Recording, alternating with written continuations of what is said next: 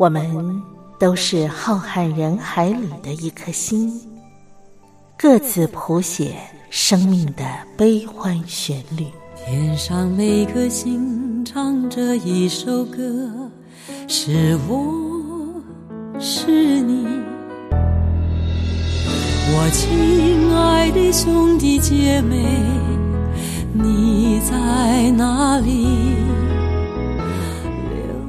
亲爱的兄弟姐妹，你在哪里？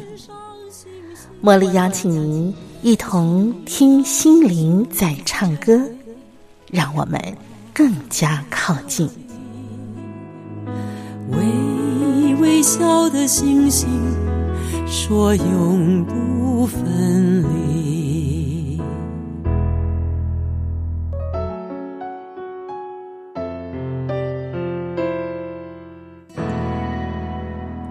听心灵在唱歌的好朋友，我是茉莉，在台北问候您。非常感谢您星期一跟星期二早上的七点，还有夜里头的十一点。那不管您是在哪一个时段和我共度这一个小时，听心灵在唱歌，茉莉都非常的感谢您。今天呢，在节目的安排上啊，嗯，首先我想先邀请朋友们，我们一块来分享我们中华民国前监察院长王建轩先生他的。生活智慧，我们一块来听王建轩说故事。听完了王建轩说故事之后呢，茉莉要邀请三位啊，在静坐啊这个活动呢，已经有长达十几二十年的一个研习的非常有呃心得的朋友，来到节目当中，为我们介绍源自于北欧挪威的。雅肯静坐。好，我们先来听王建轩说故事。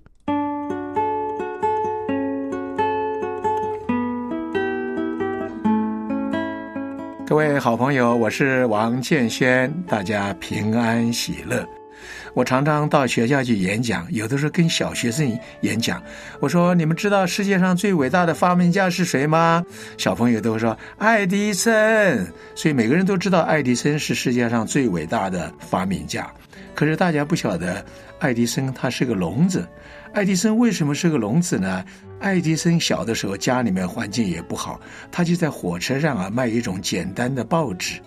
所以呢，他常常就在火车上。他发现火车上啊有一个小房间没有人用，他就偷偷的在那个地方做化学实验，就摆了很多瓶瓶罐罐的啊这个药水哈。有一次那个火车呀突然震荡啊，把那个药水的瓶子掉下来了。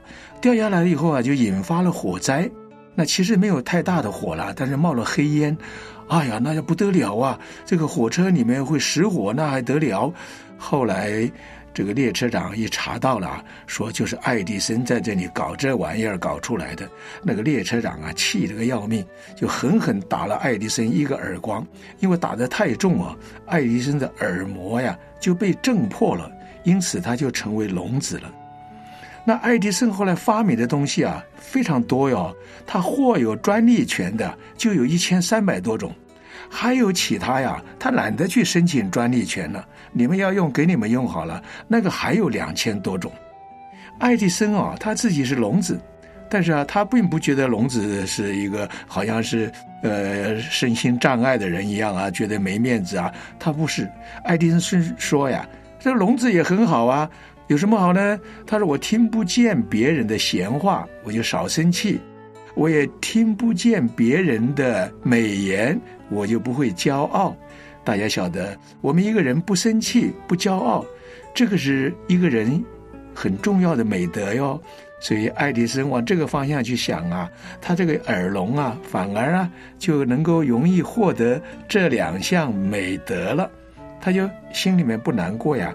从前我们有一位立法委员呢，叫郑龙水，他两个眼睛都看不见的，人家称他叫盲剑客。他在竞选立法委员的时候，他说呀：“哎呀，我们眼睛瞎了的人真好啊！我们选举的时候不用看别人的脸色呀。那停电的时候呢，你们看不见，我们没影响啊，赶快呢。所以任何的事啊，都有正面的，也有负面的效果。如果我们多强调一点正面，你就会减少一些痛苦，增加快乐。如果你眼睛里面看到的都是不好的，都是负面的，就是好事啊，都会被你弄得沉闷痛苦。有一次，有一位牧师啊，他家里面遭到小偷。那照一般人讲啊，被小偷偷了一定会抱怨呐，闷闷不乐呀，大骂治安太坏呀。可是这一位牧师啊，反而向神祷告说：“感谢神，感谢什么？”他说呀，他妹妹啊，不久以前呢出国，将一些重要的东西啊寄放在他家里面，刚好前两天妹妹回来，把那个重要的东西拿走了。他说：“要不然的话呀，如果妹妹的东西被拿走了，我对妹妹怎么交代呢？”他说：“他的太太就是穆斯良啊，平常睡眠都不太很好，只要哪里有一点动静啊，就会醒。”他说：“那一天小偷来的时候啊，那一天他太太啊睡得熟的不得了，居然小偷来，他的太太都没有醒来。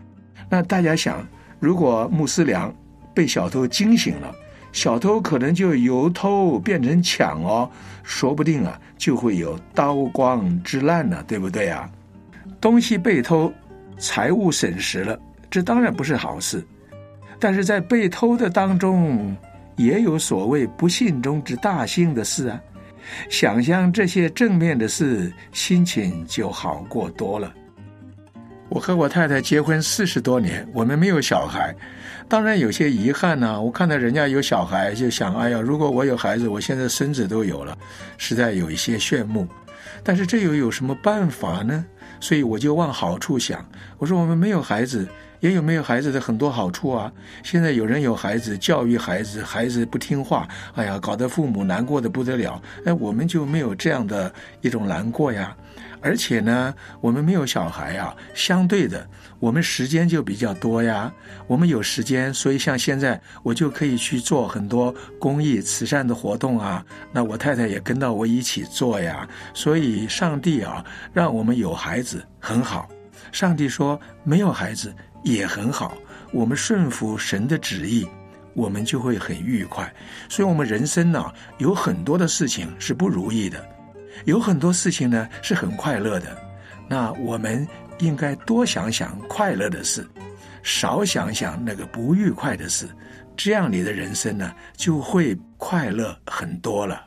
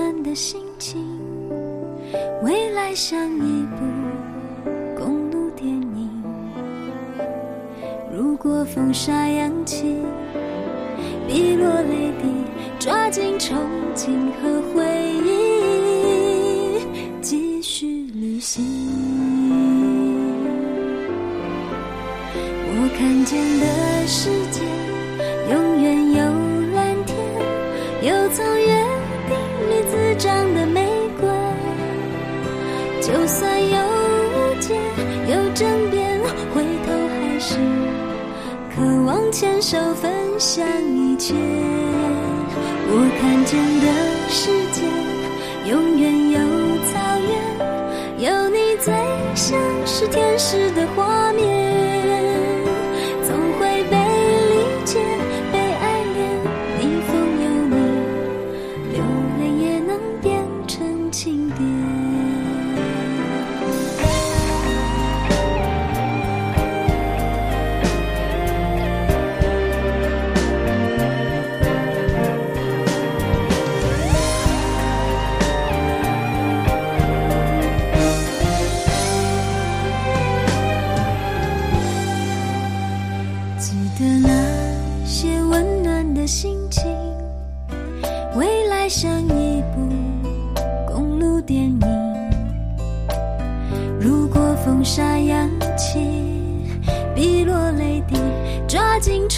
心和回忆，继续旅行。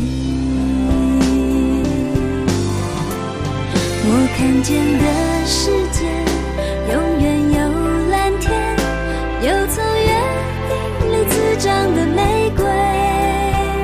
就算有误解，有争辩，回头还是渴望牵手分享一切。间的世界，永远有草原，有你最像是天使的花。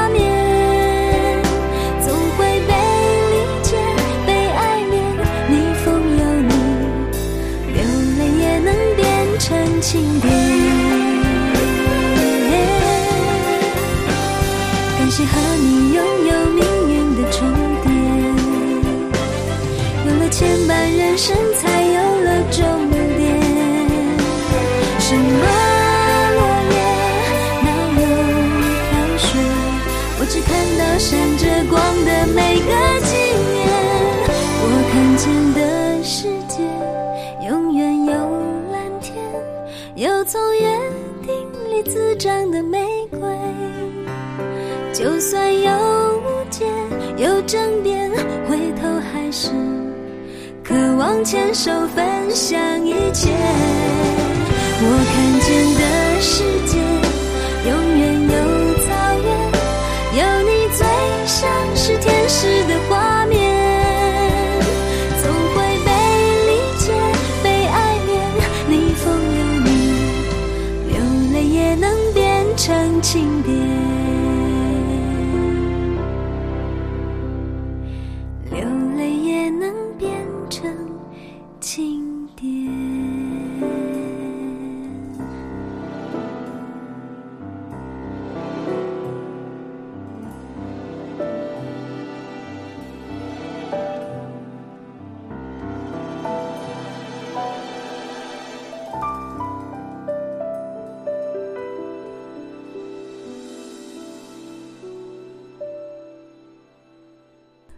迎收听我们今天的节目单元。在今天的单元里啊，茉莉为所有的听众朋友邀请到三位啊，他们常年啊从事呃静坐，而从静坐里头呢，啊，可能也改变了他们的生命，或者是说调整了他们的身体。我相信对他们的人生啊，也会带来很深远的一些影响。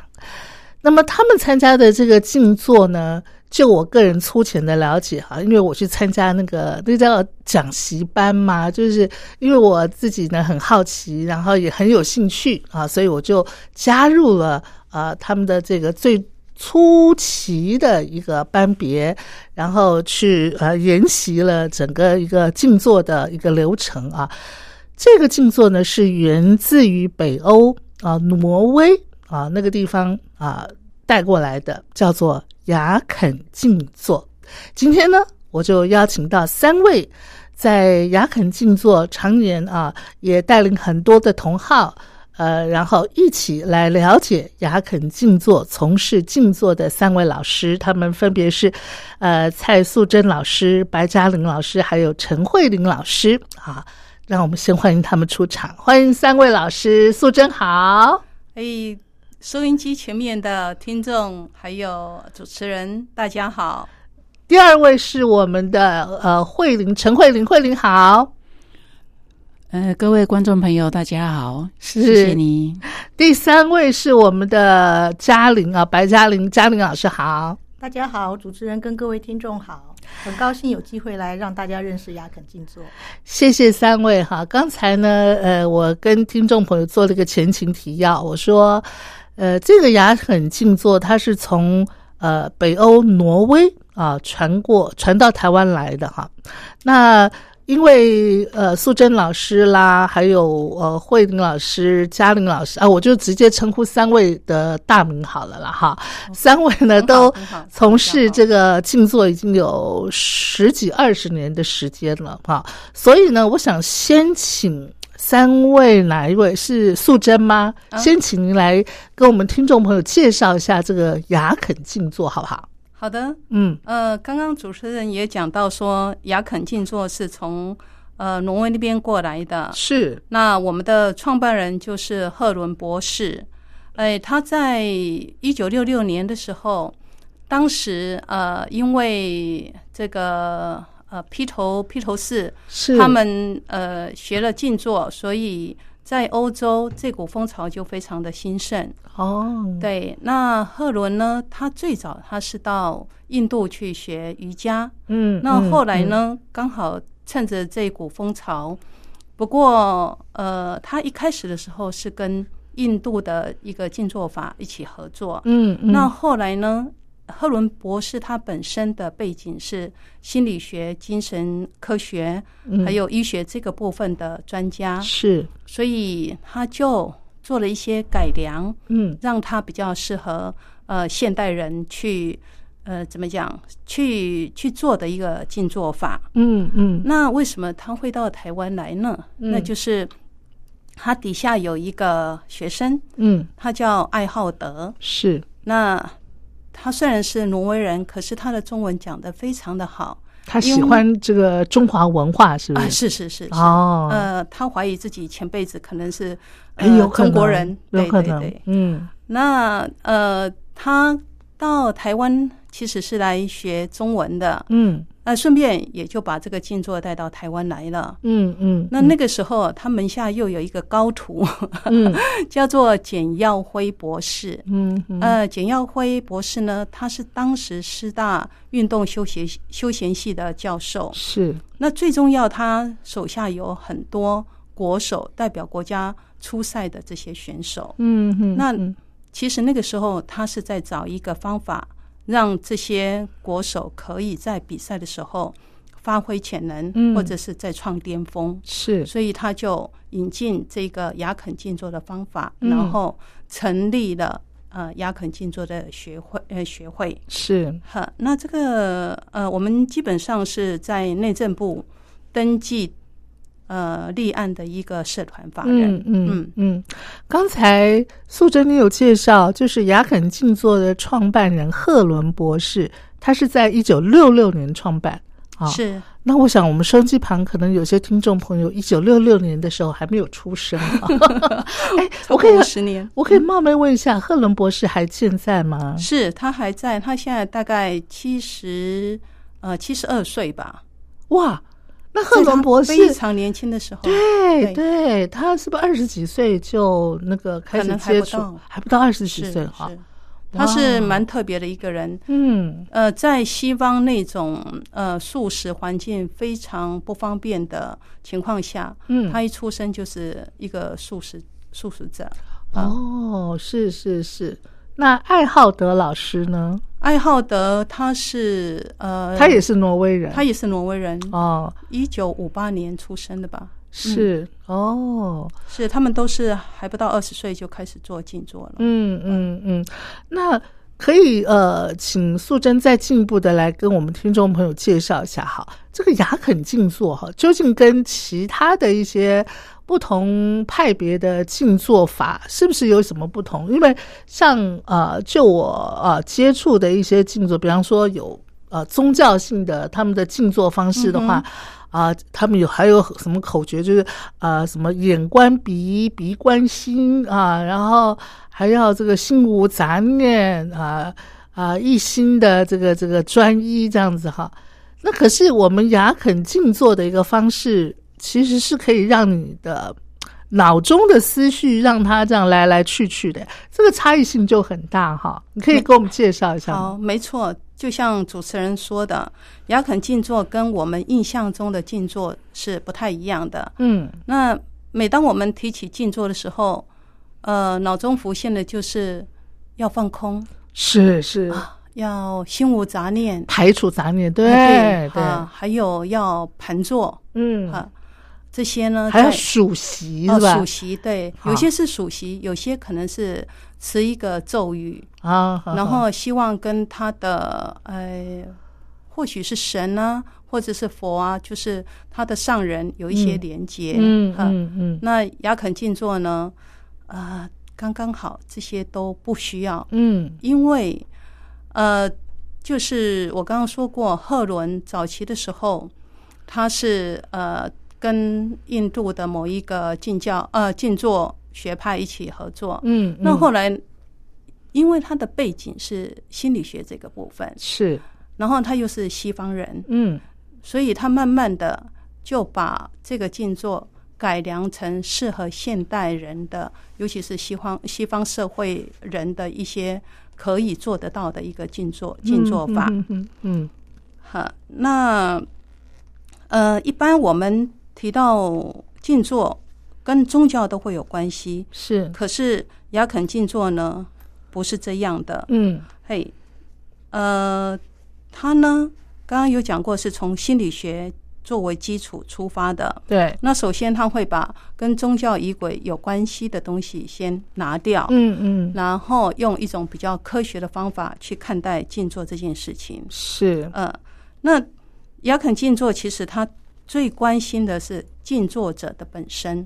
嗯这怎么说呢？嗯也就是说，你在静坐的过程当中，你是有什么样的经验？嗯哈那对于杂念这种东西，我们是全然的接受，是因为呃，雅肯静坐对于杂念有另外的看法。嗯哼呃，他觉得这些杂念其实也是内心资源的一个宝库，哦，所以我们在静坐的时候，常常会灵光乍现，嗯有非嗯。常好的灵感跟直觉出来。是，嘿，那另外一个部分呢，它对于消化内心的压力是很有帮助的。嗯所以要让这些所谓的杂念，或在雅肯称之为自然心灵活动，嗯。自由的来来去去。嗯哼。那除了这个部分内心的部分以外呢，在外形上，雅肯静坐也不讲究要盘腿，嗯哼，因为呃，雅肯静坐看重的是一个内心消化的过程。嗯嗯。那所以尽量去除身体上的一些约束跟压力，嗯，然后把精力放在处理内心的过程。嗯，所以雅嗯肯静坐不需要盘腿，也不需要排除杂念。嗯嗯哈嗯，不瞒三位老师，其实哈，我当初会接触雅肯静坐，有一个非常重要的原因，就是我身边的好朋友，因为他自己去参加了雅肯静坐，然后我就很好奇。我说：“哎，那你们静坐是不是像我呃平常在坊间听到的有呃静坐需要怎么样怎么样？”结果他跟我分享的是雅肯静坐，第一个呃这个不用盘腿哈、那所以你你只要非常轻松的坐着就行了。第二个呢，如果你那个静坐坐着坐着呢，你睡觉的话呢，其实也是允许的 啊啊！这两点就非常的吸引我，然后我就跟我周边的朋友分享，结果呢，我周边的呃有一位朋友是因为这两个原因而那个吸引，然后想说，哎呀，那我们要去探究一下啊，雅肯静坐它的精髓是什么哈？所以刚才透过呃素贞的分享，我们就知道说，呃，雅肯静坐呢，呃它非常呃强调的是内在的心灵活动，但是对于外在的一些呃规矩啊、束缚啊，其实它是、呃不讲究的哈。那还有一点。我接触了雅肯静坐的一个最粗浅的呃宣导的这样个课程之后呢，我知道雅肯静坐非常呃重视的一个，就是有我们的这个静坐声音，还有另外一个就是呃要呃有一个静坐的辅导。嗯哼，静坐声音的话，可能收音家收音机旁的听众朋友，如果你要进一步接触雅肯静坐的话，那你去参加呃他一些推广的课程，你就会了解什么叫静坐的声音哈。我们今天就不在呃我们的这一段时间里头来跟大家做介绍，但是我想要请啊、素贞，你是不是稍微来跟大家介绍一下，为什么雅肯静坐非常强调那个静坐辅导？好的。呃，不过声音这个部分我可以稍微提一下。哦，好，声音呃，就像雅肯静坐，呃，它的英文名字叫 ACEM，ACM 基本上是没有意义的。嗯，那我们的静坐声音其实它也是没有意义，它只是一个静坐当中所使用的工具。哈，是那呃那个部分倒是诶，我们就是把它当做一个中性的东西去看待，所以那个部分我们就先这样。嗯，那另外静坐辅导的部分，嗯这的确是有别于呃一般我们所接触到的一个静坐呃静坐方法。是是是，诶，一般的静坐，我通常会会希望你不要不要讲话，就是静语嘛。对对是，那但是我们静坐的时候都是闭着眼睛在做，是，哎，老师也看不到学员怎么做，嗯，而且它是一个内心的过程，嗯。我们不会知道学员怎么做，是。所以需要透过语言这样的沟通，把他静坐这段时间他怎么样去静坐，嗯。来告诉我们。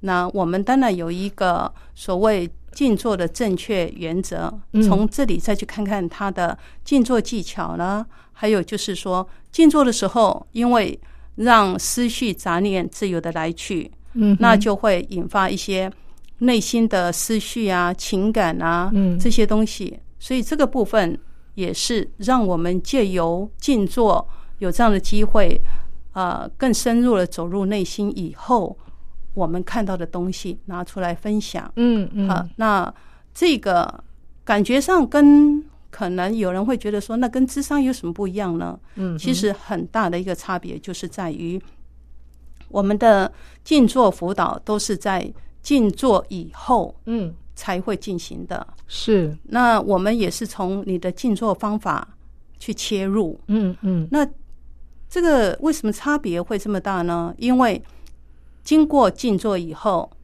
哎，内心的结构跟你静坐之前是不一样的。嗯嗯呃，你也比较对自己的敏感度会提升，是，还有就是呃，也比较会有内在的力量，让你去表达平常自己看不到的东西。是。是而且，就我了解，这个接受静坐辅导的这个被辅导者，还有还有就是要去辅导这个被辅导者，呃，双方其实在呃这个做静坐辅导的过程当之前，双方都要静坐的是哈。是，哦，为什么？呃，也许我是受辅导者，我要接受静坐辅导啊、我可以理解，就是说，哦，我先让自己静下来嘛，哈。是那要去辅导人的这个呃呃这个辅导者，他也要先静坐是吧？是，嗯因为、呃，我们常常在说，静坐前讲的话跟静坐后讲的话是不一样的，哦，真的有不一样的，是因为、呃彼此之间的敏感度，嗯还有那嗯种内心往下走、往内心深处走的程度也会不一样。哦，是这个样子是是。好，我想啊，我们聊到这儿呢，先听一段好听的音乐，待会儿啊，我们再继续的请教三位。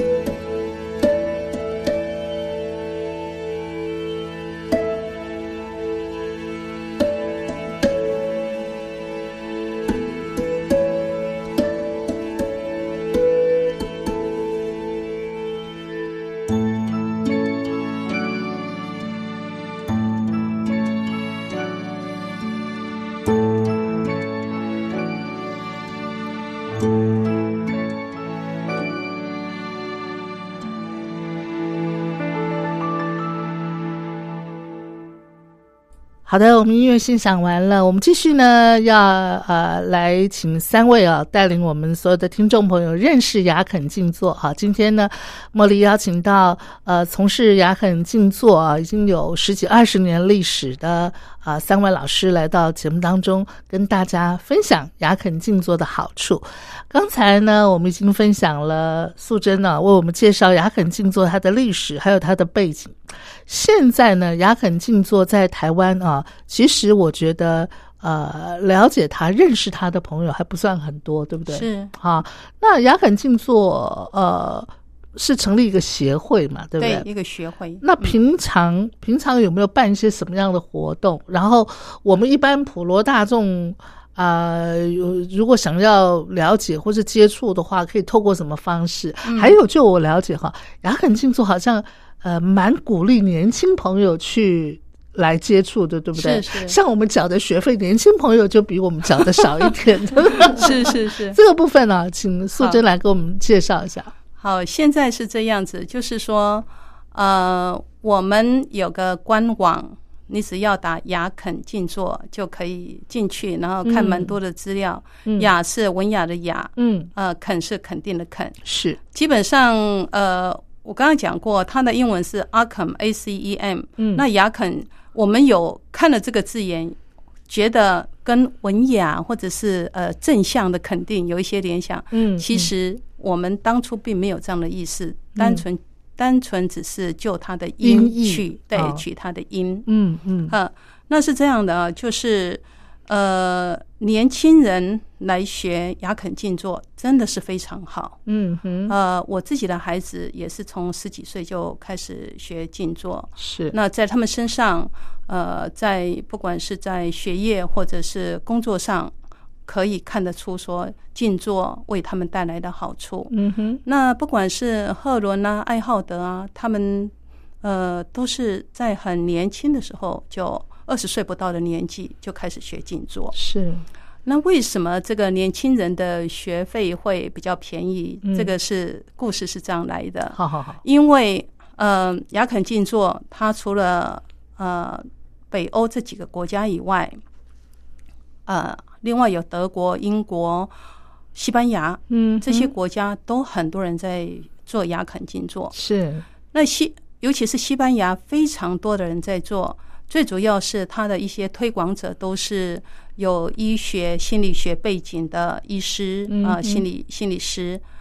那很多人想学，可是呢，我们大家都知道，西班牙它的经济状况并不好，嗯，失业的人呃更没钱，嗯，那但是他们压力反而是更大。是。那为了解决这样的问题，所以我们就呃国际牙肯那边。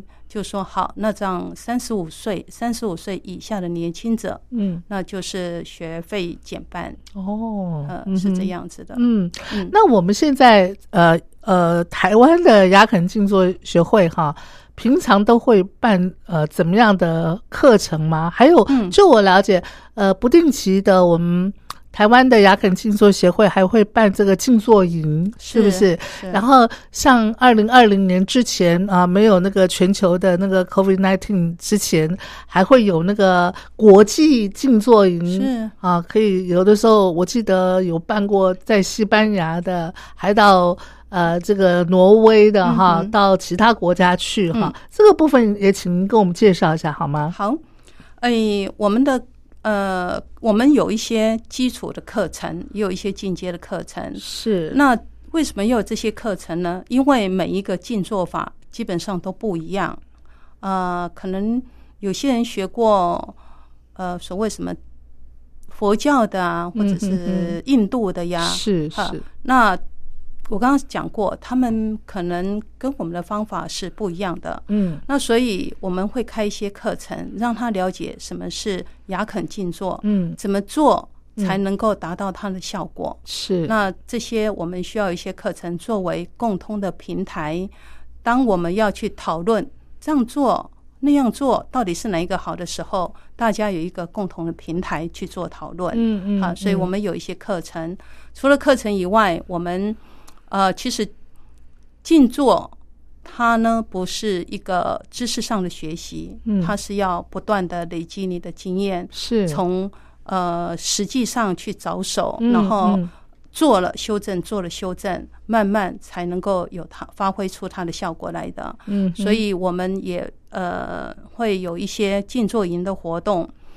通常我们在呃四五月的时候会有一个周末营，嗯所谓营呢，就是把自己拉开到日常生活的范围以外。嗯。我们找一个山明水秀的地方，嗯然后在那里待个两三天，是。让自己远离尘嚣，有一段时间真的真正的是在那里跟自己相处。嗯嗯。那除了这个周末营以外，我们在国外，尤其是在挪威，嗯它每年都有呃举办一周或者两周的静坐营。是嘿，那除了挪威以外，我们也会在世界各地。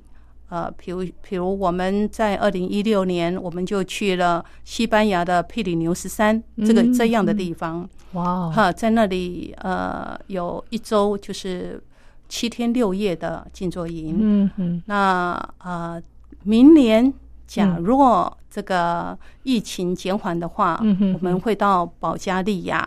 哦。啊、那些那些地方都是他们精心挑选出来的地方。是。哈，那就在那里呃远离尘嚣，让自己与所有的静坐者一起度过这样的一周。嗯嗯。是。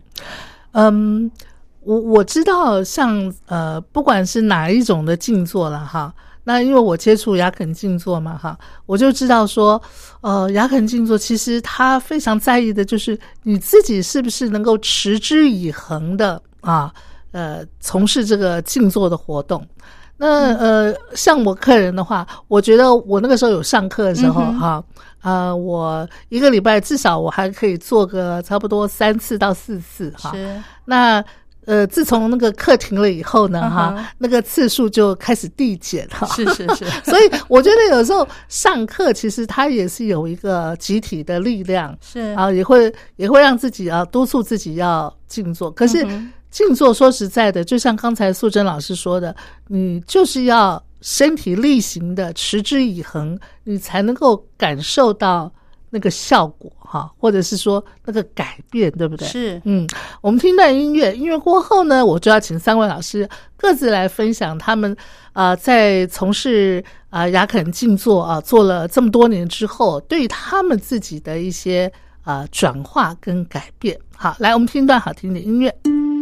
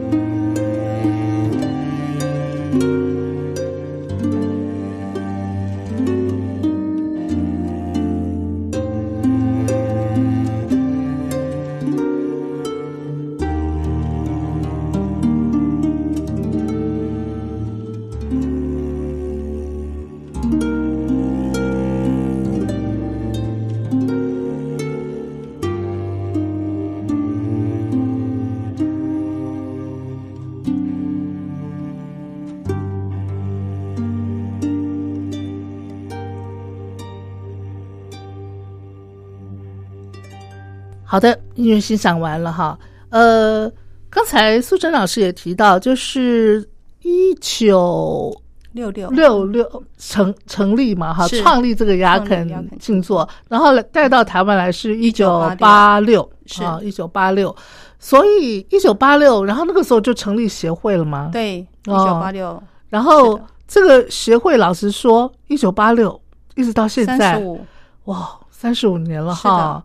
那他这个，我们知道一个组织要运作的话，其实呃，它不但需要场地，需要经费，需要人力，对不对？是是那他有那雇呃这个聘雇一些呃专职的工作人员吗？呃，是这样的，就是说我们讲聘雇的话没有，但嗯是有很多人为这个组织在工作，这些嗯都是呃不拿钱的自工，哦，哈，那无偿的是无偿的，嗯，因为雅肯它是一个非盈利性的国际组织，嗯嗯，那所有投入的人基本上都有他自己另外的工作，是。那就是在工作之余，嗯，呃，尽量拨一点时间为这个组织工作。那呃，愿意挪出自己的时间精力，像三位老师啊，甚至还会呃带一些新进的同好，然后来上课。其实，在你们心里头，应该都是有一种使命感，是或者是是有一份热忱哈是。是是是怎么样的一个信念，让你这份使命感能够这样熊熊那个那个热情这样不断的燃烧？好，那嗯这个部分是不是呃，让两位先来说好了？好啊嗯，那是嘉玲老师先说，还是那个慧玲老师先说呢？慧玲老师吗？好，慧玲老师先来跟我们分享一下好了，好不好？谢谢。嗯呃，大家好，呃，认识雅肯，我觉得个人觉得非常的幸福。嗯哼，那认识他也是在是算是不期而遇，并不是我有所需求而去找来的一个方法。哦，那学了牙肯之后呢，说实在话，就像我们主持人一样，可能刚开始的时候，哎，有规律的静坐，嗯，可是之后，哎，我大概经过三个月就不见了。那那之后又经过三个月的时间，哎，陆陆续续会接到嗯。雅肯志工寄来的文件。是。那我基于一个好奇，嗯。那又从头开始是。再认识，然后经过两三年的时间，就是在慢慢养成，从里面去认识这个静坐法，嗯，然后嗯养成习惯，是。那慢慢就留到现在了。放掉了我原来学过的两种静坐，哦。一个是宗教的，一个是算是气功养生的，嗯是。嗯嗯。那经过了这样一二十年来，我觉得雅肯给我带来最大的收获是自己更快乐，嗯，然后也更有自信。那你所谓的自己更快乐，是你从静坐当中你体验到那种喜悦感，还是说呃呃其他的原因呢？呃，应该是整体的，呃呃，不是说静坐当下的一个喜悦或怎么样。嗯静坐当下，就像刚刚素贞老师说的，也许静坐当下你的心境有时候是，也许不见得是那么平静的，不是嗯像有一些静坐法，它是诉求，哎，我就是静坐，为了要安静而静坐。那雅肯静坐法并不是这样子。是哎是那我从陌生不了解这个静坐法，透过知道这个静坐法它的原理啊、嗯比如说嗯经过上课啦，或者是说参加这个静坐营啊、嗯嗯。就慢慢认识了。那也自己养成习惯之后，就变成是可以陪伴一生的工具。哦，哎，慧玲老师，那你呃之前啊刚开始的时候，是不是也有接触一些呃静坐辅导什么的？有，哦，就是牙根的标准过程，嗯嗯。初级班呐、嗯。进阶班呐、哦，还有静坐营呐、是。那在这个过程中，不管是团有团体静坐，一定就会有辅导，哦，所以这个辅导是一个必要的过程，是是也是从这个辅导里面，因为雅肯的辅导，一个是技术。技巧的辅导，嗯另外一嗯个是那个成长的辅导，哦这这两个哦过程的辅导，嗯这两种呢，这两个的辅导在所有的活动中都会慢慢去影响嗯静坐者。是是是嗯，感谢啊、呃慧玲老师的分享，然后嘉玲老师你也跟我们分享一下好吗？好的，呃，静坐这件事情呢，其实为我来讲，这么多年来其实是陪伴自己的一个一个方法。嗯嗯，那我觉得就是很很愿意跟大家分享，譬如说我们交了一个朋友，要越来越认识他，需要花时间。是那静坐也是，啊那静坐就是把时间给了他，变成一个习惯之后，那从中间会有一些比较不同的体会。嗯。那像我们三个人都会做到这么久，就是一定是从里面得到一些帮助哈。嗯嗯，那基本上雅肯静坐，它其实有它所谓的效果，虽然它不追求某一种境界，嗯。可是它还是会有它的效果，自然而然发生的效果。嗯嗯，有所谓的短期效果，就是是。譬如说我们的心跳脉搏会变慢，嗯，我们的耗氧量会变低，我们的脑波会改变，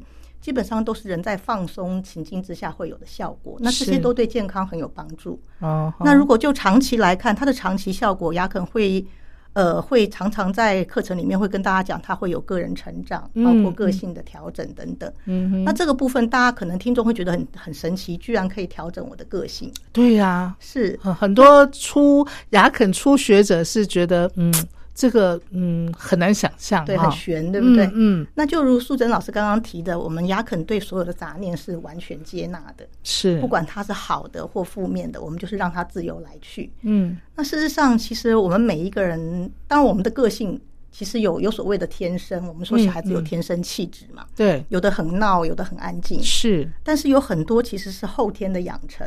好好对，譬如说我们还是很小小孩的时候，可能我们做某些事情会得到父母的赞赏，嗯或者外外在大人重要他人的鼓励，是。那做某些事情就会被责备、被批评，或者被、被被被嫌弃等等。嗯嗯。所以，我们其实，在生命很前期的时候，我们其实就已经学会做哪些事情会得到肯定，嗯。那不做哪些事情会得到赞赏。所以，我们就无形中慢慢累积，不管是在我们的教育，或者是在成人的职场，哦嗯嗯其实我们的个性就慢慢呈现了。是对，那这些个性其实它是我们一直陪伴我们长大，所以其实对我们是有好处的。嗯，这个就是我们的防卫机制嘛，对，有可能会有一些防卫机制，像那个家族治疗一个大师萨提尔，他就把人分成不同的生存姿态嘛，是。有讨好的，有超理智的，嗯或者是有指责型或打岔型。嗯嗯。那这些生存姿态其实就是让我们活到现在的一些方法，嗯，可是它也会是一个限制，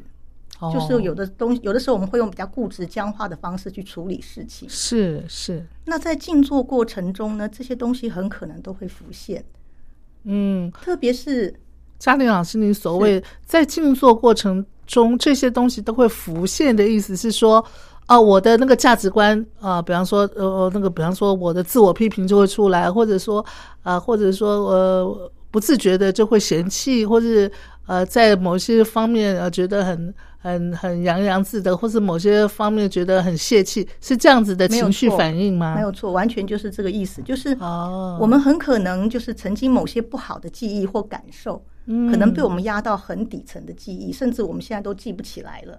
哦就是我们说它可能就是进到潜意识里面，是可是潜意识其实非常有能量，它会影响我们去做一些选择。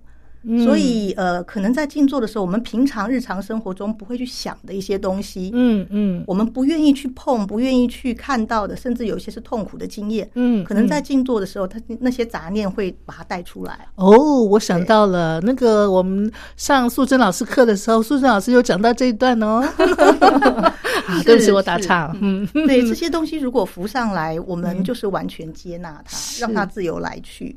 可是，如果在我们没有静坐的日常时候，我们很可能就会转念，或者是不去看它，嗯，嗯让让这些东西不要出来，让我那么不舒服。哦那雅肯很鼓励这些东西出来，其实，在静坐过程，这些东西出来，我们的感觉也是不舒服的。嗯哼，那这个就是一个需要很需要静坐辅导去帮助的一个一个部分。当我们越允许它出来的时候，其实这些深层的压力就在释放了。哦，对是，所以，当释放的越多，我们内在就是这些占据我们一些一些困扰的东西慢慢减轻之后，我们内在的自由度就变大了。哦，所以，我们就，会变成个性上会有一点点微调。嗯哼，当然，雅肯的静坐的改变是很安全，不会一百八十度的让你完全变一个人。嗯它是嗯很慢，可能时间累积慢慢微调，甚至当事人都没有发现。嗯，可能是你身边人会觉得说，哎，你不太一样喽，嗯或者是你你在做决定的时候发觉，哎，自己做的决定跟以前不一样了。嗯，就那个改变是缓缓的渐进，可是你的个性僵化的部分就松了，是，所以这个是长期会看到的一些效果。是。那嘉玲老师，您个人觉得最受惠的是什么呢？最受惠的呀、嗯最受惠的可能会让我觉得我在选择的时候会比较果断一点，因为我我的个性是比较容容易犹豫不决的。哦，那雅肯他会去会去调整我们个性上某些东西。嗯嗯，对，我会发现自己做事情好像做决定没那么困难。哦，那个以前比较呃明显的那个选择困难症是吧？就是会想东想西这样。哦，那会像刚刚慧玲提到的，会越来越快乐，就是因为你的自由、自由选择多了，是，然后就会觉得哎，自己活得比较自在一点了。嗯嗯嗯，就是我觉得我自己希望，就是那个最真实的自己会越来越多，是，然后能够很一致的、诚实的表达自己的一些想法，嗯包括嗯。可能有些冲突情境，以前我的个性可能可能就是会避开避开，是或者是不说。但是我嗯。我我现在会觉得，如果雅肯静坐，它可以帮助人，或许以以后可以更一致性的表达自己，不委屈自己，但也不伤害别人，嗯就是诚实。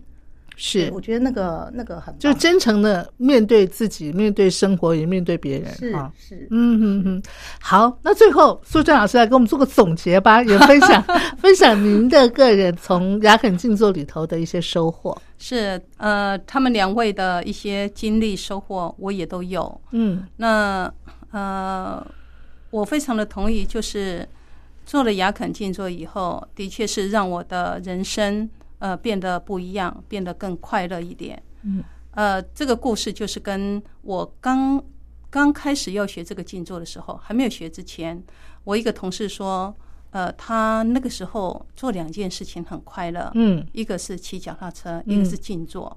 因为这句话让我对静坐产生了好奇。哦。那的确也是这样，因为呃，我们经过静坐这种所谓消化内心一些压抑已久的，我们讲做残余好了，嗯。好，这些过程以后，我们对于呃在日常生活当中，对于一些焦虑、恐惧，可以慢慢的稍微远离一点，嗯嗯，然后呃，现代人的一些文明病，嗯。好，第一个就是情绪焦虑的问题，是。失眠的问题，，是。还有因为压力造成的呃身体的酸痛这样的问题，都获得相当的改善。嗯，身体酸痛也可以改善。了。诶，是的，我们有一个 静坐科学，啊，其实呃，我们在静坐的时候，刚开始前额叶的活动量会增加，哦，让它慢慢的影响到扣带回，然后慢慢的对于身体的一些呃所谓我们检测压力的数值，嗯嗯，比如说呃心跳啊、嗯。耗氧啊、嗯。这些东西，它的数值就会变得更好。是。呃，所以对身体的确是会有帮助，不只是心理这个部分。嗯嗯嗯，哇，非常感谢三位啊，今天来到我们的节目当中，给我们介绍了雅肯静坐哈。收音机旁的听众朋友，如果您啊、没有听过雅肯静坐的话呢，哎，其实现在呃科技非常的昌明啊，你只要上网搜寻，打那个关键字雅肯静坐，你就可以找到他们的官网，里头有很多资料，你就可以去啊、好好的仔细的去浏览阅读。那假如你想要进一步的呃去尝试雅肯静坐的好处的话呢，你也可以跟他们联系哈。我相信可能呢这个叩门砖啊，今天已经帮你那个敲了嘛哈，那就有待呃有缘人啊，如果你想要呃接触的话呢，你就要迈开自己的脚步啊。跨进去了哈，好，非常感谢三位今天来到节目当中给我们介绍雅肯静坐，感谢三位老师，谢谢，谢谢谢主持人，谢谢嗯